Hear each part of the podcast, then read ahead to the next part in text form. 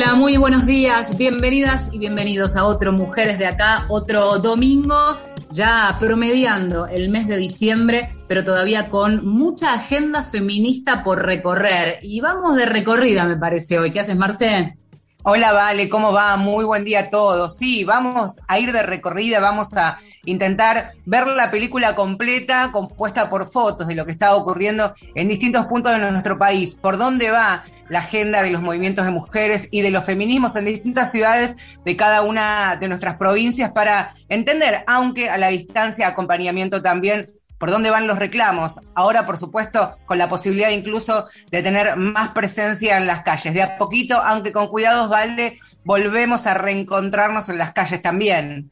Totalmente, y eso de alguna manera me parece que nos pone en la obligación de hacer un repaso, como siempre nos proponemos, ¿no? Federal, cada tanto esta recorrida que va detectando problemáticas que quizás se, visibilizan a nivel nacional dentro de un tiempo o a veces nunca. Ahí está nuestra tarea de recoger esos reclamos, esas redes que siempre tendemos y que cuando hacemos una entrevista decimos quedamos conectadas, muchas veces son la punta de un iceberg y una problemática que vive una región, una provincia, una localidad. Así que aquí estamos hoy para hacer esta recorrida por el país.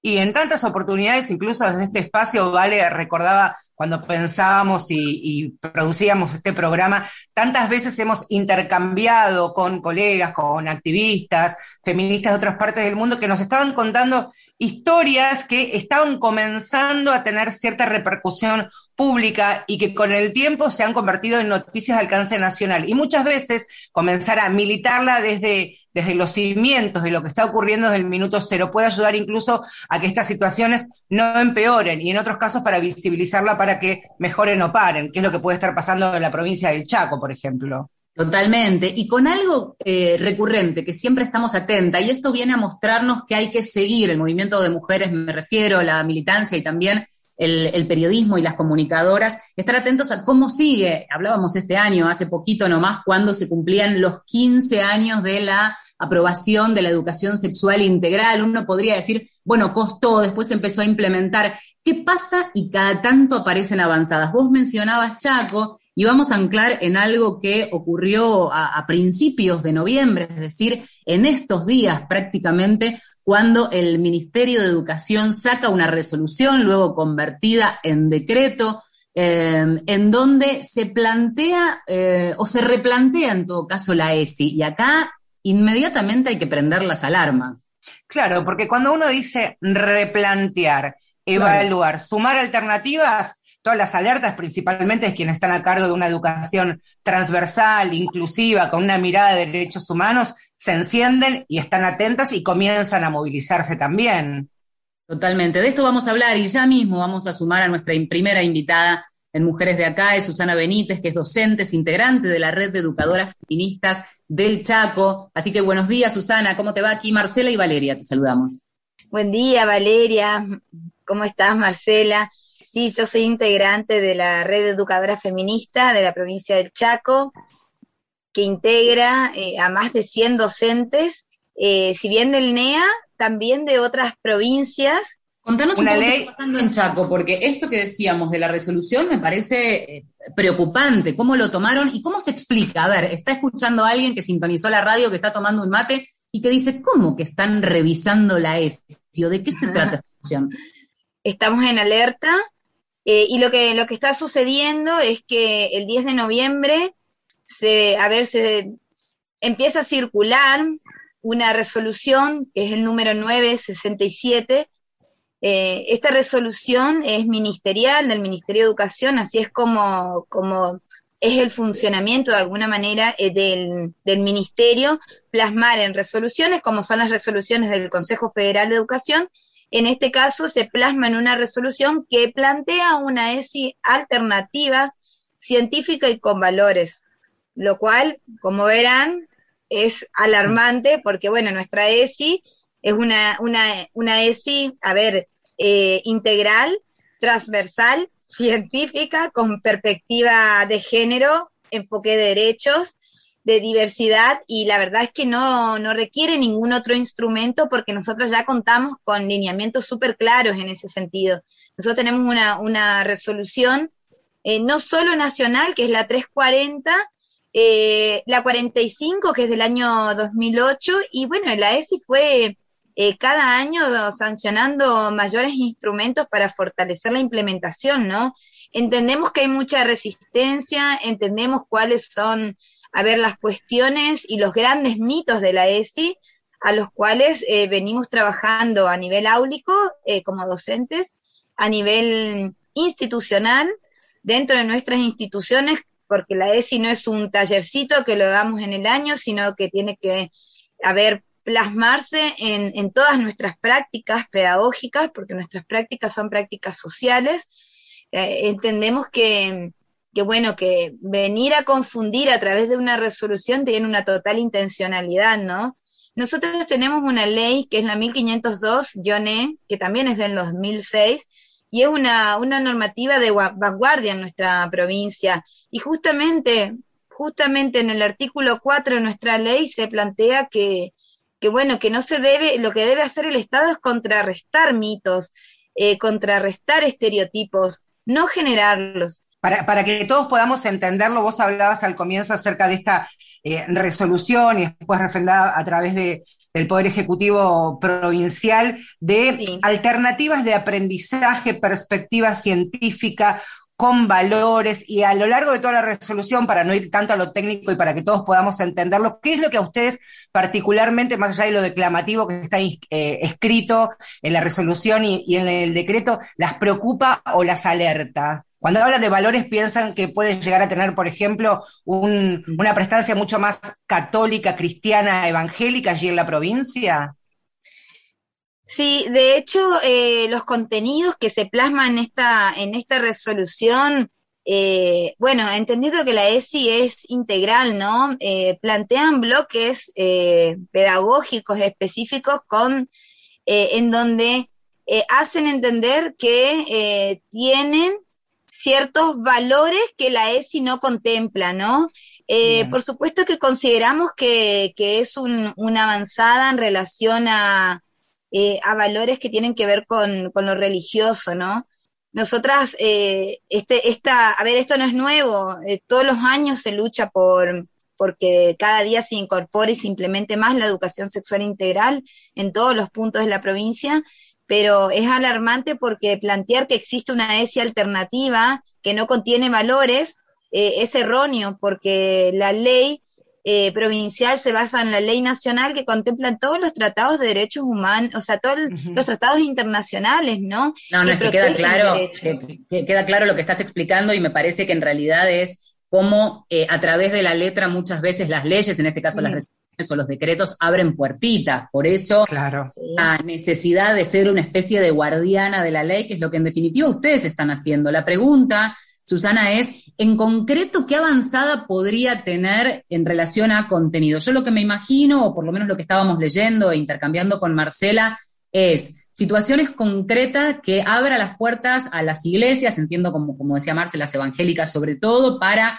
eh, bloquear algunos contenidos que hoy se están dando, sabemos que se reparten cuadernillos, que hay todo tipo de capacitaciones, limitar la enseñanza, eso se combina nucleado con las escuelas, ¿de qué modo puede, en todo caso, el ministerio eh, hacer una supervisión cuando el propio Ejecutivo, desde el ministerio, eh, convalida esta resolución en decreto? Digamos, ¿qué margen tienen ustedes, en todo caso, para actuar para denunciar eh, o para dar marcha atrás a este decreto, que entiendo que es lo que ustedes están reclamando.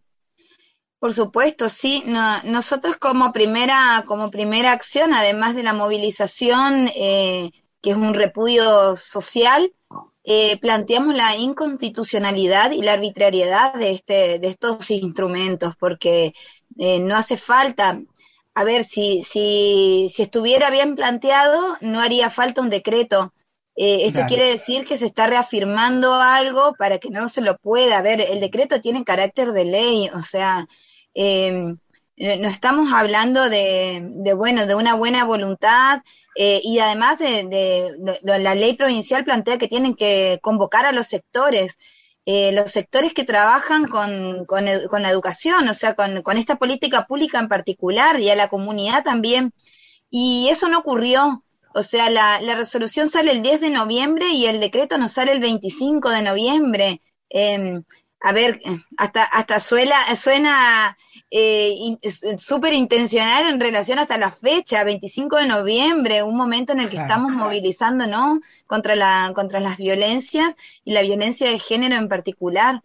Ah. Eh, no, no nos parece que, que, a ver, que nos tenemos que, que silenciar o, o no pelear por algo que consideramos que, bueno, que abre la posibilidad de meterse en la formación docente eh, cuando ya tenemos nosotros lineamientos súper claros, o sea, no necesitamos, eh, de hecho, cuesta un montón que la apliquen, así que si tenemos que hablar de las instituciones, eh, cuesta, cuesta mucho en las confesionales, pero también cuesta mucho en las públicas hasta el día de hoy, y cuesta en la formación docente. El crear confusión lo único que hace es hacer retroceder eh, y abrir esa puerta que estás planteando eh, justamente porque, porque bueno, hasta, hasta antes de esa resolución eh, querían ingresar por la ventana a toda costa, no hace falta, todos los años hacen congresos, congresos por la vida, hacen distintos seminarios, no hace falta tener que ingresar a través de, de, un de, una resolución y un decreto. Esto tiene, tiene mucha implicancia. Eh, y afecta totalmente nuestra práctica. Quien está hablando es la profesora Susana Benítez, es integrante de la red de educadoras feministas de, la provincia de Chaco con representación en otras provincias de, nuestro país. Pensaba también, y cuando uno relee la resolución y luego refrendará a través del, del decreto, algunas palabras que imagino que a ustedes le habrán generado esta alerta que mencionaba Vale recién. En ningún momento en, este documento que, está firmado por el Poder Ejecutivo se habla de, eh, de un Estado laico, sino del derecho a la libertad de culto. Y esto es, como decía Vale, también abrir de alguna manera solapadamente la, ventana o la puerta para que impregnen otro tipo de, de cultos, validándolos directamente. Sí, y la, la ESI eh, plantea el respeto, ¿no? El respeto a, la diversidad, el respeto a la diversidad eh, en todas sus formas, la diversidad sexual, eh, cultural, también de creencias, también de posicionamientos. La ESI es muy respetuosa también de, la, de las diferencias y las aloja las diferencias. Así que yo creo que que bueno, que sí tiene que ver con esto, ¿no?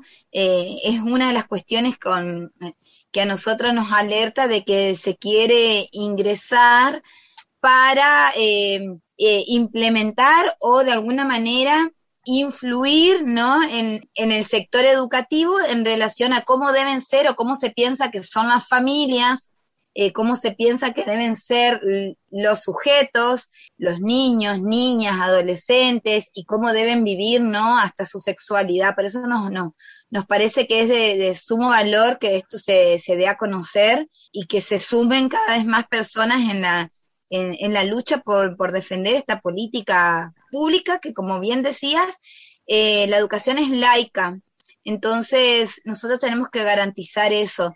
Permitime ahondar en algo que vos me parece que estás diciendo. Digo, vamos a correr los eufemismos, los eufemismos y vamos derecho al hueso. Tenemos data, tenemos información de que están repartiendo material en escuelas. Digo, ya no es la suposición de educadoras que quieren defender la ESI, sino concretamente que ustedes saben que hay material que están repartiendo en las escuelas en donde se califica, por ejemplo, y contame vos los detalles, de qué pasa con una persona que este, no es heterosexual, que es una persona perversa, que es una enfermedad. ¿Esto está ocurriendo? ¿Ustedes tienen detalles de esto?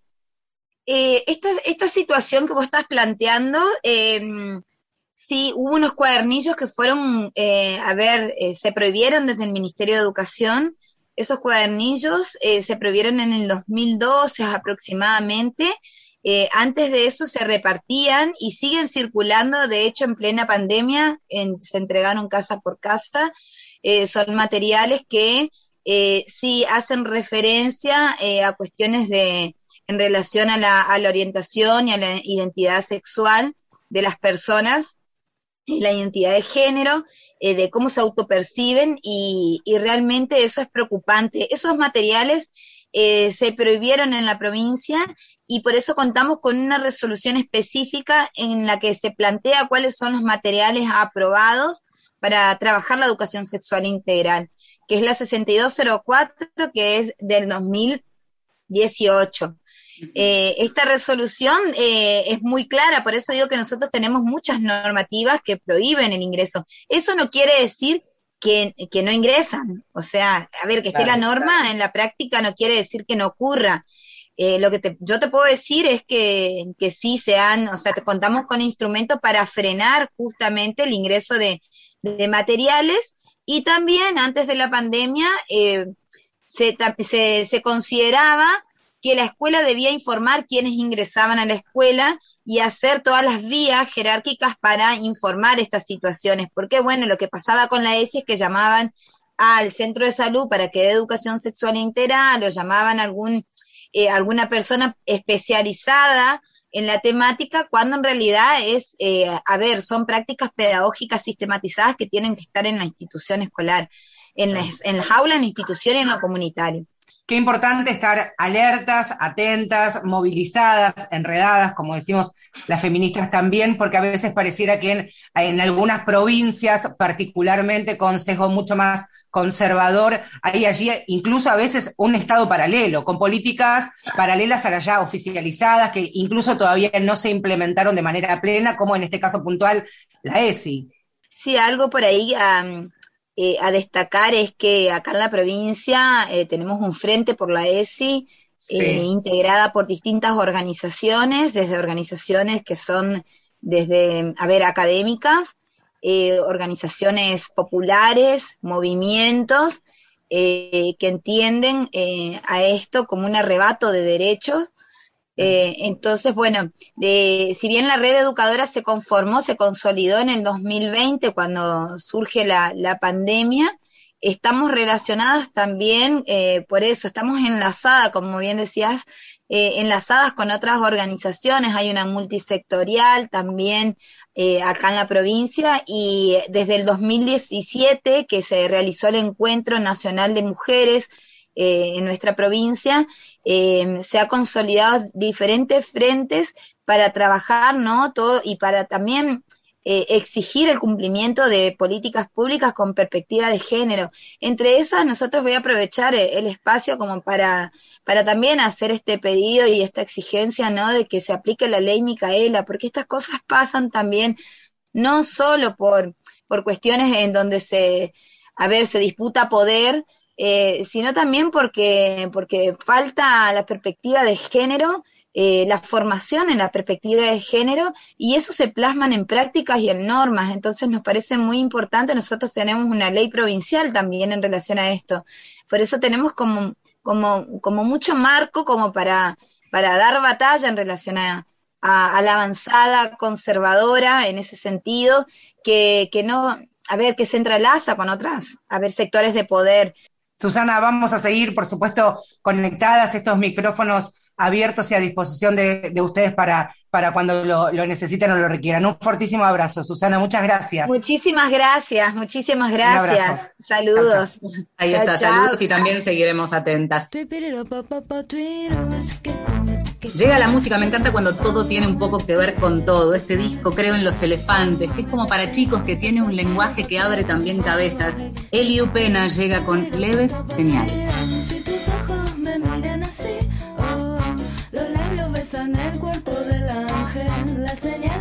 llegan a mí, oh, llegan con iniciales, pero entiendo todo. Cualquier modo de amar está bien, oh, vas a poder mirar sin mirar señales llegarán también, uh, como la voz del sueño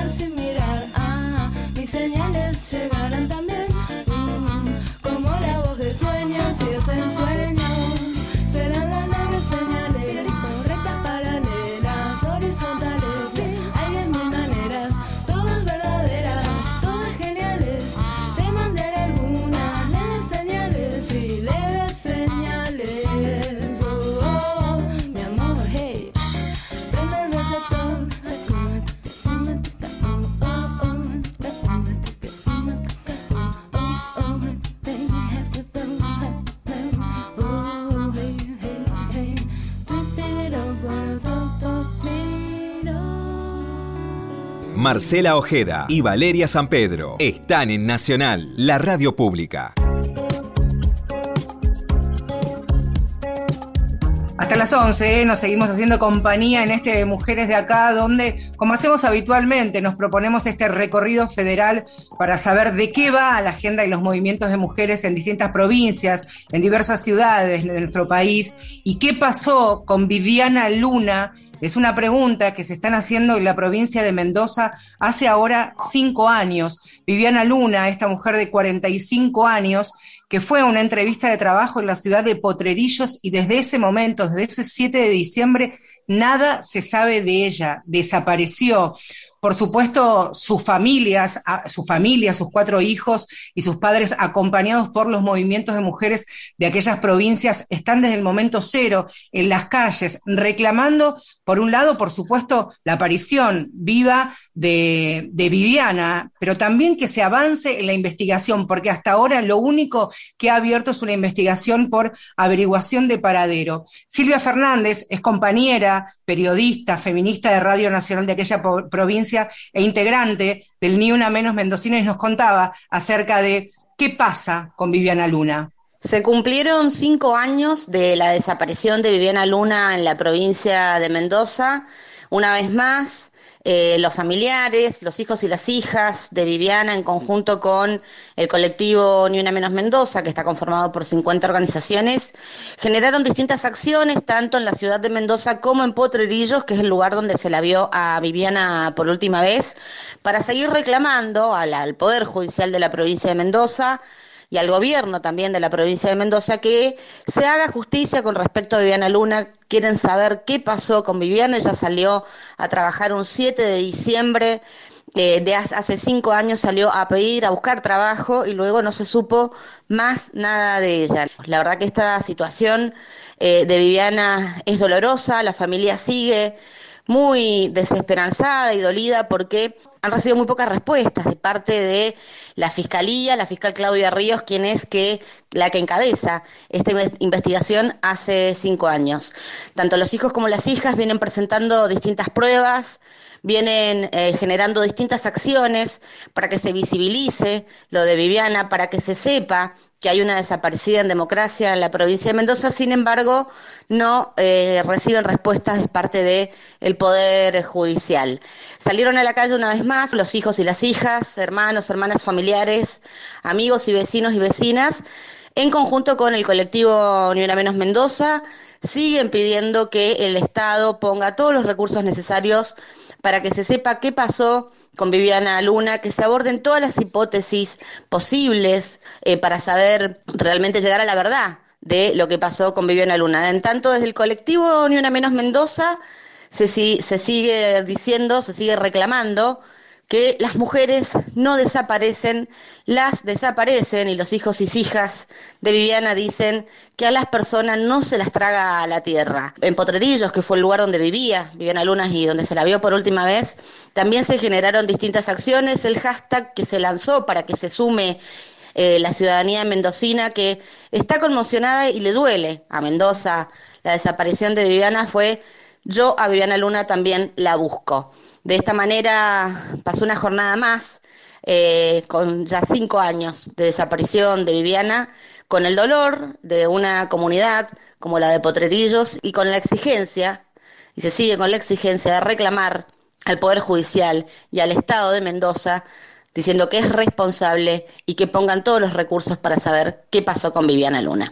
Y pensar que eh, la visibilidad que le dan los movimientos de mujeres a algunas historias que de otro modo, si no, quedarían en el olvido. Y no solamente en el, olvido social, pensaba, sino también en, eh, de la agenda mediática y sobre todo en la acción judicial, cómo las causas se van sumando en esta pila imaginaria que todos tenemos en la cabeza cuando seguimos contando casos, cuando seguimos contando muertas o desaparecidas, y esto se convierte en investigaciones que muchas veces caen en el olvido. Pero Marce, también tenemos, por suerte, en este recorrido eh, que queremos hacer por el país, buenas noticias. Sí, buenas noticias y que son respuestas también a los reclamos, ¿vale? De las exigencias de los feminismos.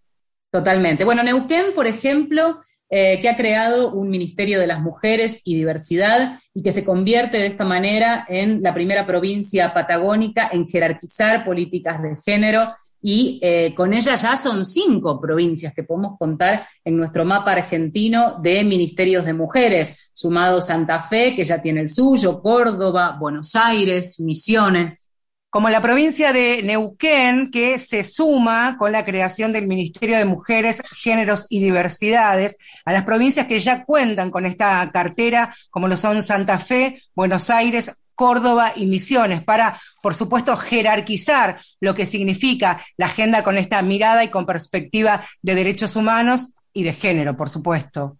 Bueno, y una de las cosas en Córdoba, por ejemplo, la ley Micaela, que eh, dio la noticia esta semana de que ya capacitó al 87% del personal judicial de toda la provincia. Se cumplen de este modo las dos etapas obligatorias de capacitación. Entre ellos, cuando hablamos de personal judicial, no es solo los operadores judiciales de más bajo rango, que también es importante porque en todo caso son los que toman las denuncias, sino entre ellos más de 2.500 jueces y funcionarios judiciales, con lo que sabemos que es la importancia de la toma de decisiones y de los fallos, ¿no?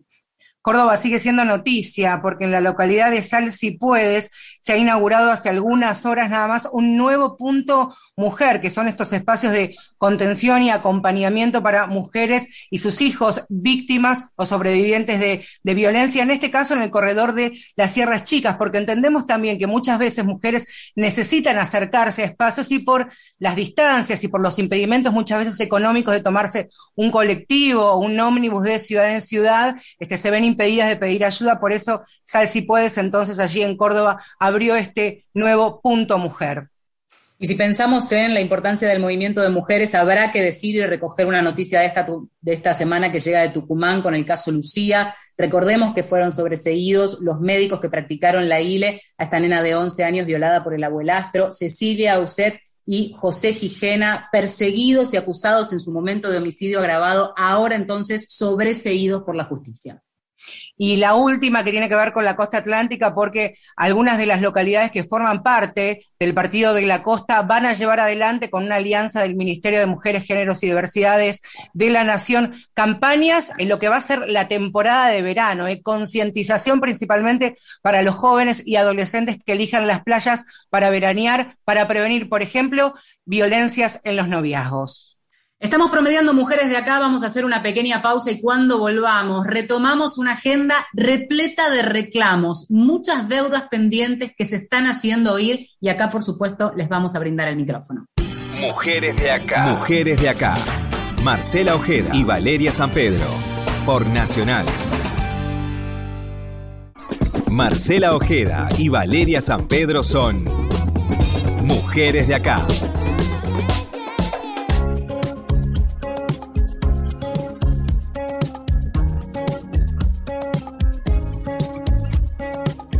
Hasta las 11 nos quedamos en Mujeres de Acá, en un programa que pretende recorrer el país entero, revisar la agenda de reclamos feministas, visibilizar historias de lo que está ocurriendo en algunos rincones del país y esto nos permite la radio federal y pública, Radio Nacional, que llega allí a todos los rincones. Ya estuvimos en Mendoza, ya estuvimos recorriendo Neuquén, Córdoba, Tucumán em, y nos vamos a la provincia de Santiago del Estero, Marce.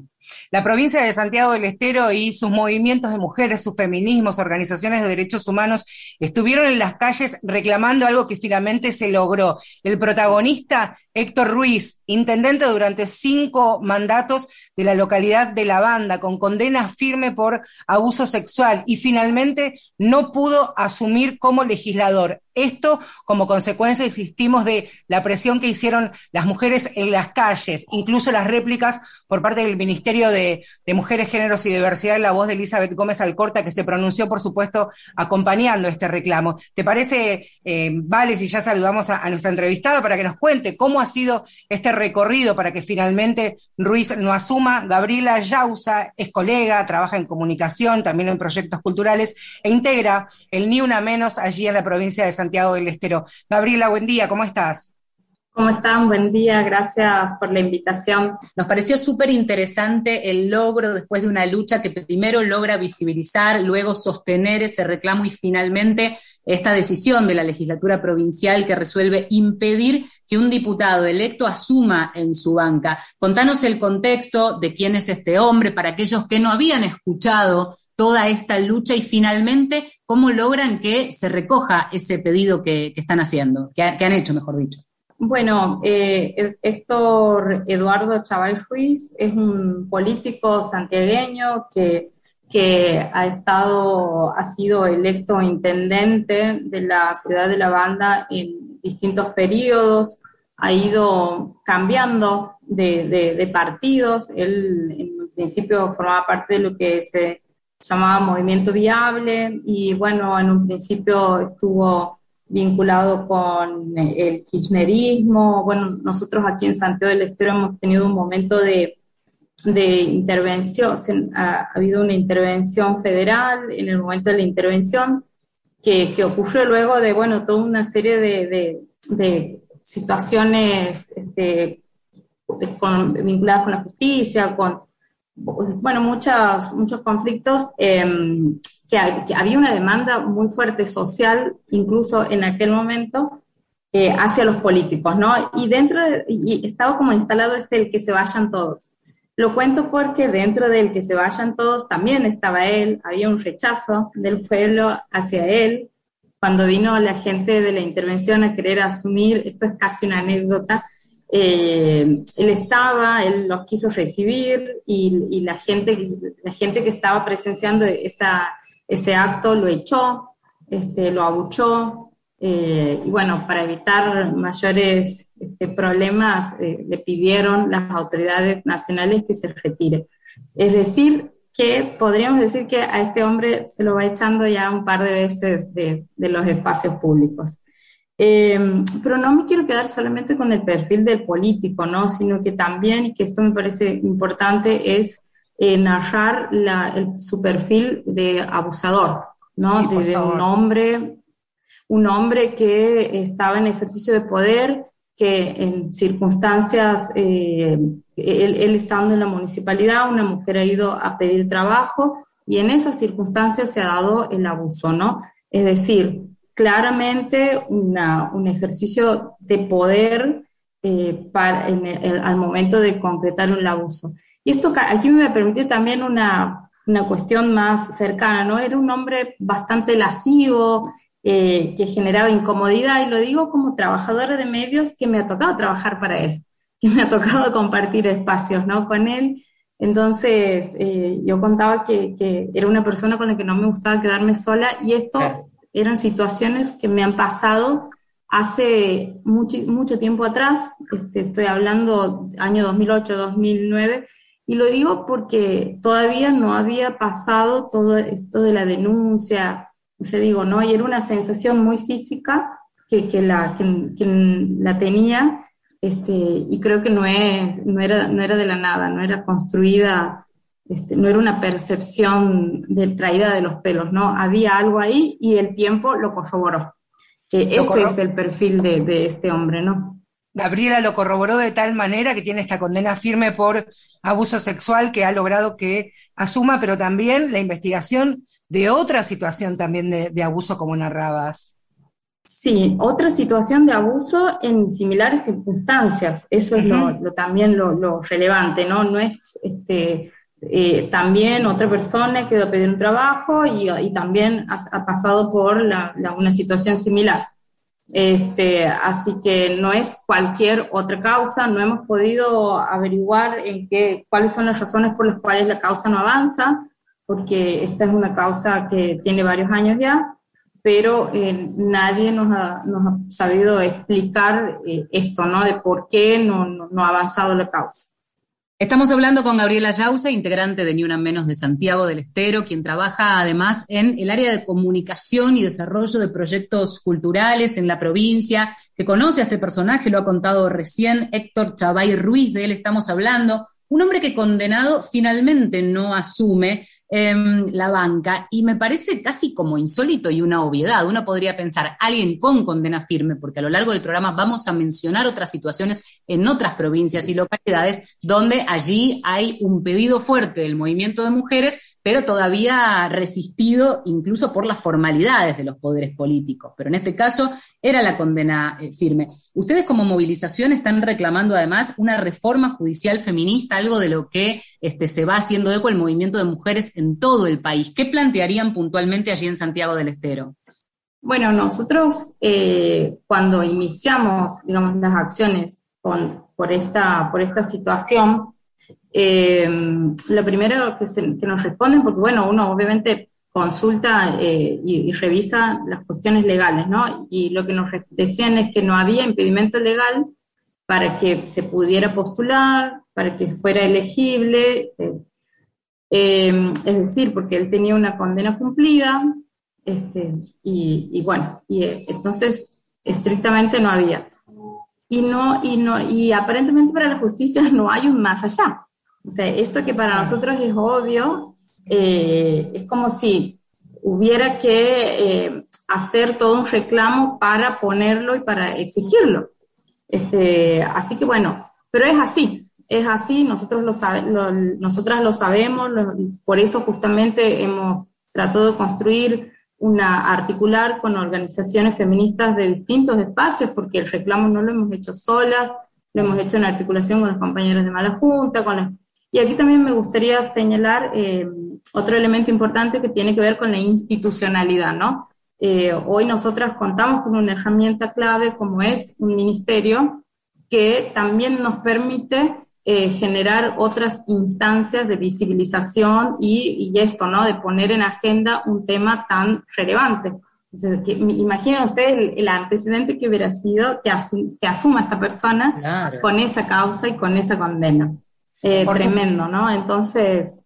Gaby, también habrá que ver, por supuesto, el seguimiento de su carrera política, porque sabemos que estos, estos hombres con estos perfiles no se resisten y seguramente encontrarán algún vericueto para directa o indirectamente seguir en la gestión pública y ahí nuevamente los movimientos de mujeres estarán presentes. Muchas gracias, Gabriela.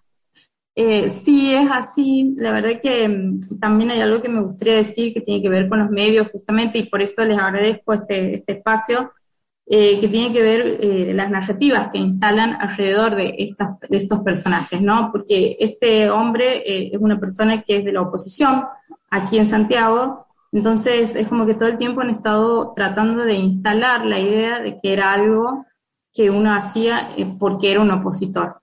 Cogiendo claro. totalmente de eje lo, lo que está, una, una condena firme, él ha asumido, además, eh, ha, ha, reconocido el hecho, entonces digo, ¿no? Eh, más allá de estos intentos de corrernos de foco, hay una verdad flagrante que no le podemos obviar y es eso lo que desde los movimientos feministas estamos pidiendo.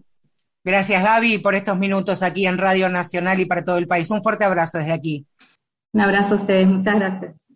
Ahí estamos. Bueno, y, y, seguimos este recorrido. Es fundamental, me parece, esto último que, que, decía Gabriela, ¿no? No solo la presencia de los feminismos allí presentes, sino el, el discurso que se instala. Veremos a lo largo de todos lo, los minutos que nos quedan por delante en Mujeres de Acá, cómo en ese sentido es bastante transversal la situación de políticos, de eh, situaciones y denuncias de abuso, de encubrimientos o al menos intento y de un movimiento fuerte que pisa las calles y sigue reclamando. ¿eh?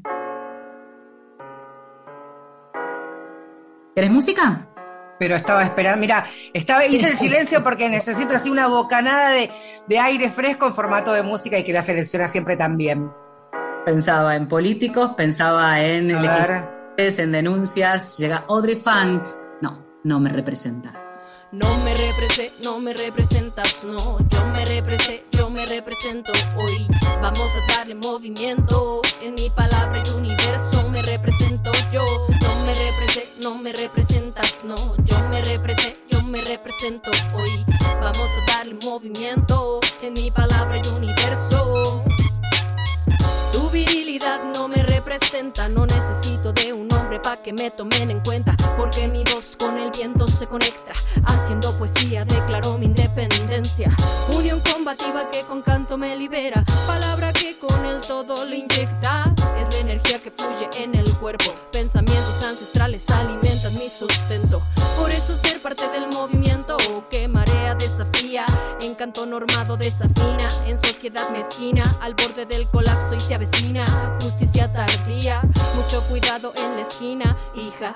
Que allá afuera la cosa está que. Hay mucho macho bien vestido de cobarde.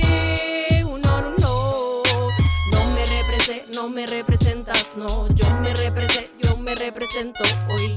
Vamos a darle movimiento. En mi palabra y universo me represento yo. No me represé, no me representas, no. Yo me represé, yo me represento hoy.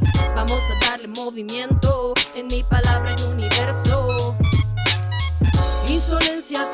como roble, es atroz que el sistema nos desborde. Sálvese quien no soporte, pisotearse hizo un deporte. Sexo débil me llamaron, cara del alma, también desfiguraron con cánones, regímenes inútiles, nada sutiles. Transformación te llega cuando cuerpo acepta sin mentirte ni destruirte. Por tu amor, palabra vive, fuerza en tus manos, deja ya de mentirte. Labrando autonomía, llama interna que resiste. Ser mujer por su espíritu existe, sin del otro me aniquile. Es preta del sistema que te vendieron y tú asumiste. Ya deja de bloquear, sentimiento natural. Ese es el cambio radical. No me represé, no me representas, no. Yo me represé, yo me represento hoy.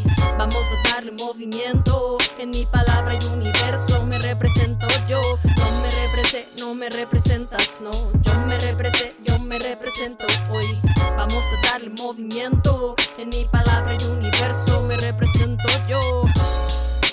Me represento yo. Me represento yo.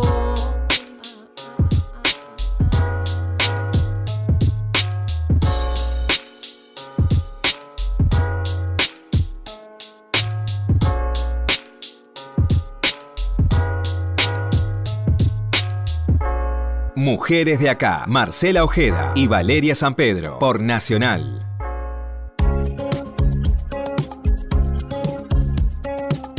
Seguimos en este recorrido por mujeres de acá para irnos a Jujuy, donde el movimiento de mujeres está muy atento a lo que vaya a pasar también en la legislatura provincial. Prometíamos que este rato va a ser para hablar también de política, de distintas denuncias. En el caso de Jujuy, una denuncia al diputado Marcelo Nasif del bloque oficialista. Fíjate que también antes hablábamos de oposición. ¿Qué importa si es oficialismo y oposición? En este caso, por acoso laboral y sexual este hombre que se supone que tiene mandato hasta 2023 y están evaluando pedirle el desafuero. En este caso puntual de la denuncia se está evaluando la situación. Fue uno de los reclamos, de hecho, de eh, la movilización del 25 de noviembre por eh, el movimiento de mujeres contra la violencia y puntualmente para que se revise esta situación. Em, importante entonces lo que está pasando y también en el ámbito de la legislatura, otro caso, por otro lado, de la diputada Leila Chaer del PJ, que tenía que asumir como legisladora provincial, pero también fue electa y asumió el, viernes como este, eh, senadora nacional. Entonces, ¿qué ocurre? Que, mm, no, diputada nacional, bien digo. Entonces, ¿qué ocurre? Eh, están queriendo poner, y de hecho juró, el hijo del PJ local, del presidente del PJ local, eh, cuando en realidad lo que está pidiendo el movimiento de mujeres es que se respete la paridad de género en las listas. Se va una mujer porque tuvo que jurar a nivel nacional, debieran buscar a otra mujer de la lista. Esto es lo que está pasando en Jujuy. ¿Y a dónde nos vamos, Marce?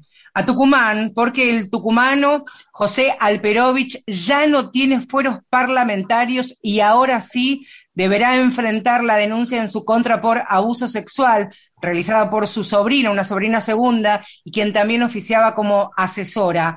El ex senador y quien también fue gobernador de la provincia de Tucumán queda entonces ya sin inmunidad de arresto por esta protección concedida por la Constitución Nacional. Recordemos también que estaba en uso de licencia. La denuncia se, se, hizo de manera oficial y formal el 22 de noviembre de 2019. Siete hechos relató esta joven dos en Tucumán, siete aquí en la ciudad de Buenos Aires. A quien vamos a escuchar ahora es Marieta Uruenia Russo, que es fundadora de Nosotras Podemos, allí en la provincia de Tucumán y parte del Ni Una Menos Tucumán, hablando precisamente, porque ahora Alperovich no tiene protección. Hemos realizado en estos días un comunicado exigiendo al juez Rapa el llamado de indagatoria de quien fuera senador por nuestra provincia, senador nacional, hasta el 10 de diciembre pasado, y quien fue anteriormente varias veces gobernador también de nuestra provincia, eh, José Alperovich. Ya se cumplieron dos años de que la víctima realizó la denuncia por abuso sexual. Se han realizado las pruebas correspondientes en la causa y se han aportado pruebas suficientes como para este llamado de indagatoria. De hecho, tenemos conocimiento de que de parte de la Fiscalía en dos oportunidades realizaron el pedido de llamado de indagatoria. Entendemos que si se entendía que la existencia de fueros era un impedimento, el senador ya terminó su mandato, ya no tiene fueros y sobre todo se debe tener en cuenta que hay una enorme simetría de poder, que la víctima ha hecho todo lo que tenía a su alcance en este tiempo, no solamente acudiendo al Poder Judicial para realizar la denuncia, sino también realizando las pruebas que este, se le solicitaron. Eh, no, no aceptamos que se siga dilatando esta situación ni que el Poder Judicial avale o sea cómplice con sus silencios de, de una situación y de un hecho tan aberrante como este que se ha denunciado. Y ahora queda en manos de la justicia porteña que debe decidir si lo llama a indagatoria, algo que todavía no había decidido, pero evidentemente ahora es un ciudadano de a pie, ya sin fueros, completamente a disposición de la justicia. Veremos qué ocurre y por supuesto que nosotros también quedamos muy pendientes de lo que ocurra con Alperovich. En Misiones, la exigencia por la liberación, por la libertad de María Obando continúa, por supuesto, entre los reclamos de los movimientos de mujeres de aquella provincia. Recordemos brevemente, María Obando es esa mujer que allí en 2012 fue juzgada y absuelta por la muerte de su, por la muerte de su hija. Una década después la encarcelaron nuevamente. Ya hay presentados tres habeas corpus exigiendo su liberación. Se ha construido la imagen de una mujer monstruosa que incluso podría permitir el abuso sexual contra dos de sus otras hijas. Estoy viviendo un infierno, es lo que dijo hace algunas horas María Obando, desde donde, desde la cárcel de Villa Lanús, ubicada a 200 kilómetros de su casa familiar, casi incluso por esta distancia, impedida de tener contacto con su familia. Y en Misiones también, en la localidad de Santo Tomé, un hecho terrible ocurrió hace algunas horas, un ataque sexual a una adolescente, a una joven, perdón, de 21 años. Ocurrió dentro de su departamento, la encontraron semi inconsciente y con principio de asfixia. Sus gritos de auxilio lograron llegar a algunos vecinos que rápidamente llamaron al 911, ingresó la policía a su departamento pudieron eh, detener al atacante, 26 años, estudiante de medicina, no, tenía relación previa, ni ningún tipo de vínculo con su víctima. La joven se está recuperando en un hospital allí de Santo Tomé y creen los investigadores que este hombre ya había atacado a otras jóvenes de aquella provincia. Y en Salta, ayer por la tarde y convocada por la colectiva feminista Sacar la Voz, se realizó una movilización bajo la consigna que los cuerpos de las niñas y niños no sean campo de batalla. Esto es porque en Salta se recibieron 2.380 denuncias por violencias contra niños, niñas y adolescentes. Estas son estadísticas de las oficinas de violencia familiar y de género solamente de cuatro distritos. Esto en Salta. Bueno, el repaso exhaustivo, eh, minucioso y por supuesto que siempre deja lugar para más y más, pero se nos termina el programa.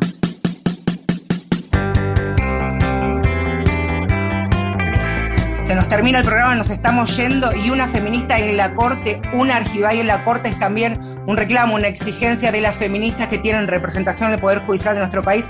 Veremos si se logra que una mujer vuelva a ocupar un espacio en la Corte Suprema de Justicia. Vale. Hemos hecho este programa. Gustavo Kogan en la producción periodística. En la conducción, Valeria San Pedro. Junto a Marcelo Ojeda. El domingo, aquí en otro Mujeres de Acá, se cuidan y ahora se informan.